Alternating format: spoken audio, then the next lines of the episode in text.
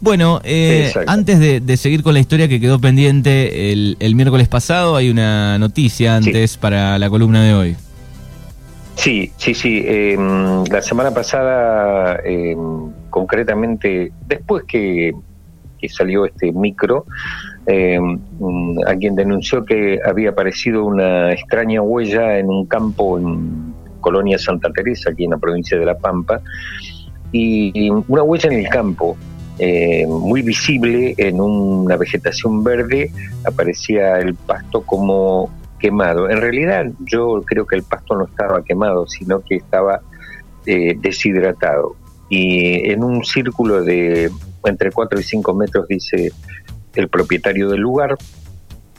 Eh, pero te comento, eh, huellas de ese tipo mm, aquí en la provincia de La Pampa han aparecido muchas, las hemos estudiado, las hemos seguido junto con la gente de la FAO de La Plata, que ellos se especializan en huellas y nosotros encontramos una serie de huellas muy, muy eh, significativas en, el año 1980 en los lotes 18 y 19 acá en la zona al sur de suroeste de Jacinto Arauz, en La Pampa, y, encontramos más de 300 huellas en un salitral gigantesco, eh, luego de la aparición de un ovni que eh, el testigo dijo, lo describió como si fuera una palangana. Yo creo que la referencia la hice en algún momento el año pasado.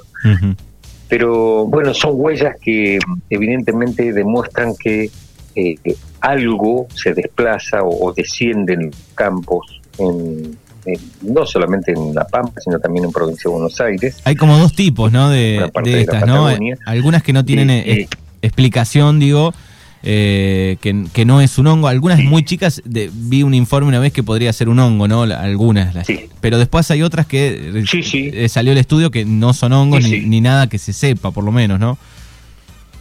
Exactamente, no, no, no, no. Eh, nosotros en el marco del estudio que hacemos, sabemos que algunas, algunos de esos círculos a veces los produce un hongo que, bueno, que ataca la vegetación y, y van trabajando ese hongo va eh, ampliando el círculo eh, de una forma este, bastante metódica, entonces aparece un círculo, pero se sabe que es un hongo porque se estudia, se extrae, extrae material del, suelo.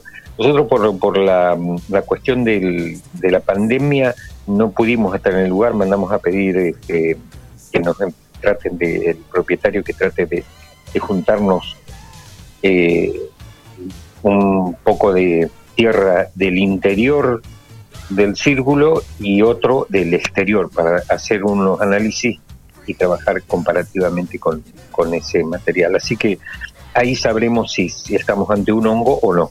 Muy bien. Bueno, eh, noticias de actualidad aquí en Puente 2001 eh, y retomamos un poco la historia que comenzó el miércoles pasado. Eh, yo antes de retomarla, me gustaría saber si, si realmente la gente quiere este tipo de historia. Olvídate que sí, que, y es más, eh, quedaron ahí prendidos este, de que no, no continuó la historia, no terminó la historia el miércoles pasado. Ajá, ah, bueno, es, un buen dato eso, eh, porque mm, son historias eh, muy significativas para mí como investigador y las comparto eh, tengo muchas de este tipo de historias. Eh, y bueno, eh, de alguna manera, cuando llegue al final del relato del día de hoy, les, voy a preguntar, ¿continuará? ¿Quieren que continúe? Y en la medida que, te respondan a vos, lo seguimos la semana que viene. Si no, cambiamos el ángulo de, la información. Bueno, así que puede haber, puede haber una tercera parte entonces, esto anticipa. Eh, y una cuarta y una quinta también. Ah, es larga. Pero bueno, depende.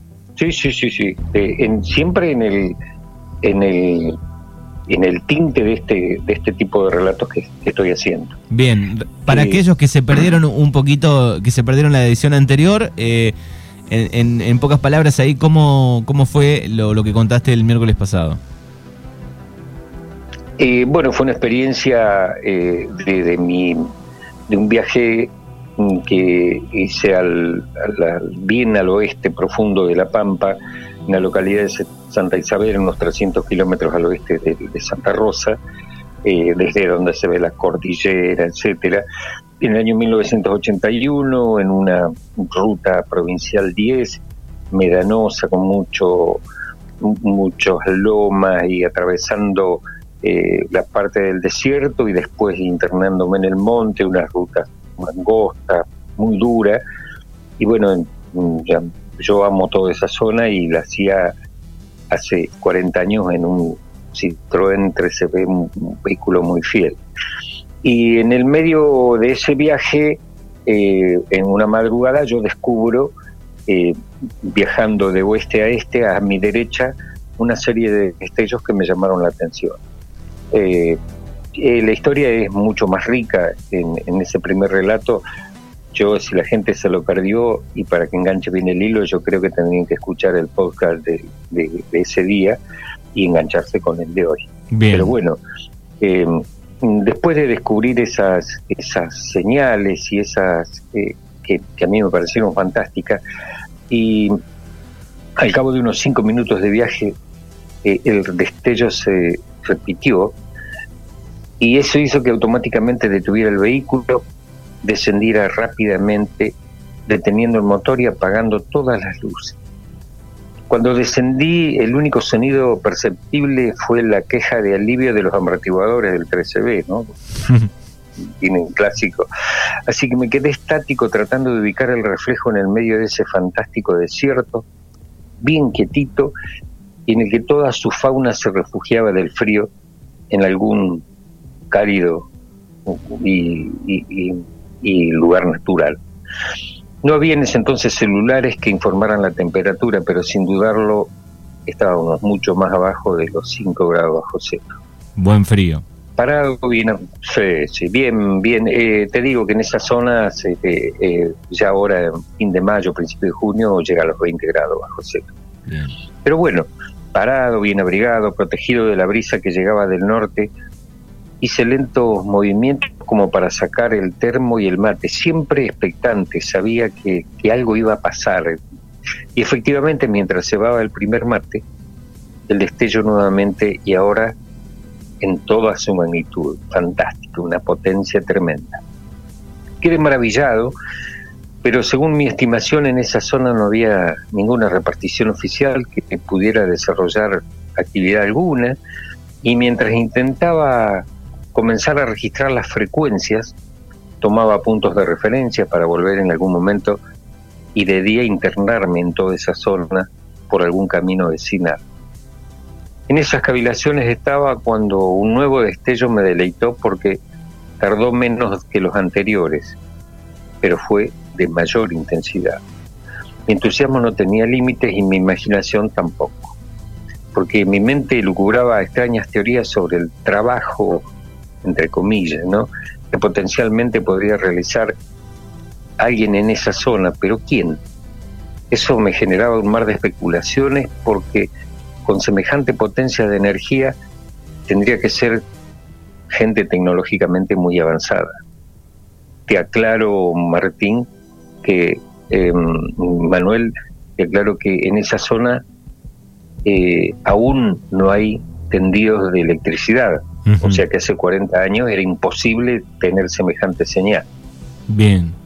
Así que en eso estaba mientras tomaba unos mates cuando advertí que la frecuencia se estiraba o se agrandaba y la potencia decrecía.